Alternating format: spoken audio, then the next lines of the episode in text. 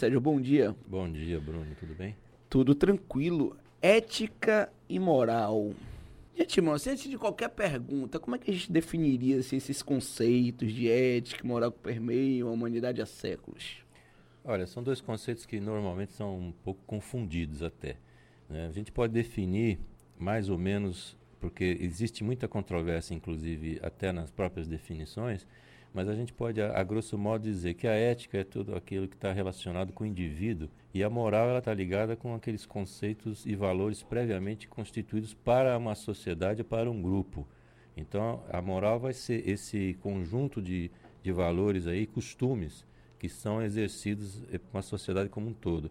E a ética é algo que é particular, é algo que você tem muito a ver com a sua liberdade de escolha em cima das suas ações. Ou seja, você pode ter um comportamento que seja imoral, mas dentro da sua maneira ético. Dentro da sua própria escolha, você pode considerar aquilo como sendo comum. A gente pode dizer assim, um comportamento, assim, um exemplo bem simples. Uma pessoa que vai roubar um remédio para poder curar, salvar uma vida. Do ponto de vista moral, ou da sociedade tem um, problema moral aí porque cometeu um, um roubo. Então seria uma pessoa imoral. Agora, do ponto de vista ético dessa pessoa que roubou um remédio para poder salvar uma vida, aí é questionável. Essa dicotomia entre o que ela coloca como certo para uma posição e o que a sociedade prevê como certo. Então essa é uma discussão, como também aquela discussão que houve agora bem recente, a utilização da cannabis para fins terapêuticos, do ponto de vista moral, seria você utilizar a substância, o princípio ativo, seria proibido, porque você estaria fazendo algo que está contra a lei e seria ilegal e imoral. Mas do ponto de vista ético, como é que você pode recriminar uma pessoa que está fazendo isso para aliviar a dor do próprio filho? Então, essas duas questões nem sempre andam juntas. Quer dizer, elas andam juntas, mas nem sempre são, vão para a mesma direção. É mais ou menos em termos gerais, esses são os conceitos. E aí onde é que entra a consciência do homem nesse processo? Né? Eu costumo dizer que a consciência ela é muito vulnerável, porque o homem ele costuma contar o que ele quer para ele mesmo, até para poder conseguir dormir.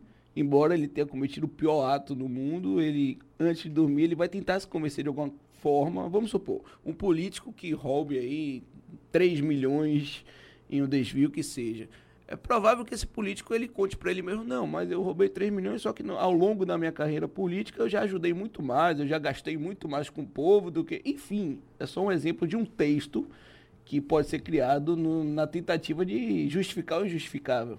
Ou ele pode também não ter consciência, né? Bom dia. Bom, Bom dia, Cíntia, por favor. Ter consciência. Hum. É, isso é ser humano, né, Sérgio? É, respondendo aí a sua pergunta, que é um exemplo bastante assim comum do ponto de vista moral, essa pessoa que está roubando é imoral, porque ela está contra os princípios que estão regendo a sociedade, que coloca-se que o, o, o, roubo não é algo correto, é o certo ou errado. Mas do ponto de vista do seu conjunto de valores próprios, aquele roubo não é significativo, ou é natural, é explicável, ou, ou por aí vai. Do ponto de vista psicológico, ainda, como é que você vai justificar isso? Às vezes as pessoas perguntam assim, como é que fulano que roubou tanto, ele consegue dormir? Sim. Né? Eu digo que ele dorme muito bem, dorme bem, com lençóis de seda, etc. Porque esse tipo de valor não está dentro dele. Esse é um valor de quem está julgando de fora e que tem um outro princípio ético. E a pessoa que está fazendo aquilo nem sempre está seguindo nessa direção. Existem também outros canais que vão aí, que é a própria psicopatia, a sociopatia, que muitas vezes está relacionado com pessoas de caráter público, etc., em que o rebatimento daquele ato para a sociedade não importa. Importa o que a pessoa tem para si, que é uma das características do psicopata, né? o desprezo pelo outro e essa questão de não ter culpa também.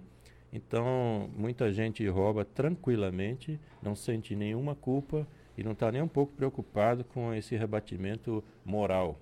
É isso, eu sempre me perguntei como é que o cara consegue estourar um champanhe, comer caviar com dinheiro que ele sabe que saiu ali da merenda da criança que está passando fome nesse momento na escola, porque ele desviou. Sim. Para ele isso não é um desvio. Para ele ele está seguindo um fim Quer dizer, dentro daquele do conjunto de princípios que ele tem, é, para aquilo não é um problema. Para a sociedade, sim. É, talvez não, não exista empatia a ponto nem de pensar de fato na criancinha ali, nem vem a cabeça, né? Você vê que tem pessoas que fazem, que adulteram remédios que vão ser utilizados contra o câncer. Tem gente que tira dentro o pozinho, coloca farinha e vende aquela medicação como se fosse ativa. Então, moralmente, a gente faz um julgamento dessa pessoa. Você diz, como é que uma pessoa pode fazer isso em relação aos outros? Mas ele, particularmente, as ações que ele tomou, a liberdade de escolha que ele fez, é de acordo com o princípio de conjuntos particular. E esse conjunto particular de opções é o que a gente pode dizer que é a ética em si. Por isso, quando se fala em código de ética, normalmente a gente está falando em código de moral, né? porque seria algo assim, a empresa tal tem um código de ética. Na verdade, ela tem um código daquela moral aceita naquela sociedade. Agora, Sérgio, é, o psicopata ele é caracterizado pela ausência total de emoção ou Normalmente, quando a gente fala em psicopatia, a gente está falando sempre em serial killer. A gente pensa que a pessoa está lá no extremo do psicopata que vai sair atirando as pessoas. Mas tem um amplo espectro aí. A pessoa pode ser um psicopata leve e vai indo até o mais grave. Você, por exemplo, cometer alguns atos assim do tipo furar fila em banco ou passar na frente das pessoas, não é só uma coisa, vamos dizer assim, imoral ou não aceita ou não recomendável, mas pode ser um ato de uma psicopatia leve, porque a pessoa não preza pelo outro, tem um desprezo pelo outro e também está preocupada só com os seus interesses particulares e não tem nenhuma culpa nisso. Quando você prende um psicopata e ele está com muita raiva, ele fica muito bravo, ele está bravo e com raiva de si mesmo, porque em algum momento ele errou naquele no padrão da receita dele e foi pego. E no tempo que ele passa preso, então ele fica matutando como é que ele não vai errar naquele ponto novamente. Né? Agora, Sérgio, é, Bruno falou aí de políticos, né? Os políticos que roubam, roubam e não tem a menor culpa. Eu queria puxar um pouco para a minha área, para o jornalismo. É porque a gente, na, na faculdade, a gente tem a, a, a disciplina ética, não sei se hoje em dia é assim, se ainda tem mas tem a ética e, por exemplo, é, um repórter de política, um editor de política, não deveria por uma questão ética, ser de repente assessor de um político. E isso acontece muito, não é só aqui na Bahia, em todo o Brasil. E, por exemplo, eu não gosto de estar exercendo a mesma função, porque eu acho antiético. Mas é, quando você fala assim, a ética é de cada um, então significa que essa é a minha ética, pode não ser a ética, vou citar Bruno aqui como exemplo, de ele ser um repórter de política e fazer assessoria de um político. É isso? A é minha isso. ética é diferente da de Bruno? Pode ser diferente. A ética vai estar ligada exatamente à coisa mais particular e às suas opções em relação a isso.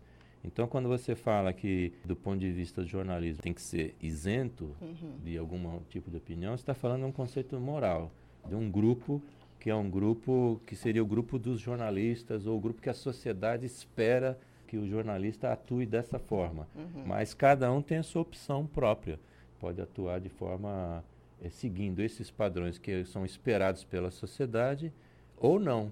Essa opção é que é o próprio conjunto de valores que é a ética. Agora, é, independente de profissão, tem muito aquela do, do fim justificar o meio, né? Muita gente que entra nessa, né? Sim, sim, sim. Mas isso é uma coisa também perigosa, porque o fim justificando o meio sempre vai te dar espaço para você cometer arbitrariedades é o contrário, né? Através da minha ética, eu tô certo e eu quero convencer a sociedade que ela está errada e que a minha maneira de pensar é a certa. Então eu tô, tô indo para um desvio aí perigoso. Inclusive, né? quantos líderes né, sanguinários ali mataram milhares de pessoas no fim que ele justificava ali como se não, aqui é em nome de sabe sei lá o que, da salvação, não sei nem como é. Mas matou-se, né? Fez e aconteceu. São vários exemplos, e normalmente todos psicopatas. Você pegar um Hitler, Stalin, esse povo aí, não tem nenhuma dúvida que eles estavam com um outro tipo de conceituação. Agora, como trabalhar isso no ser humano desde cedo? É a família mesmo, né? Muitas vezes até o pai e a mãe deixam essa responsabilidade para a escola, mas como cuidar disso desde o início? Está aí outro assunto controverso. Alguns dizem que isso pode ser uma coisa inata e a maioria das pessoas vai defender que trata-se de uma construção cultural e naturalmente você vai entrar num outro assunto aí que pode ser tema de um, uma nossa nova conversa. Do próximo debate. Quem sabe, né? uhum. porque nós estamos falando nessa coisa de dividir o que seja a educação, escola e, e família, e nesse conjunto de coisas que a família está esperando que a escola faça e a escola espera que a família faça. Mas isso é uma outra conversa. Finalizando, estaríamos vivendo uma crise ética e moral? Eu não diria que é uma crise ética e moral, porque a gente vai ter sempre esse descompasso.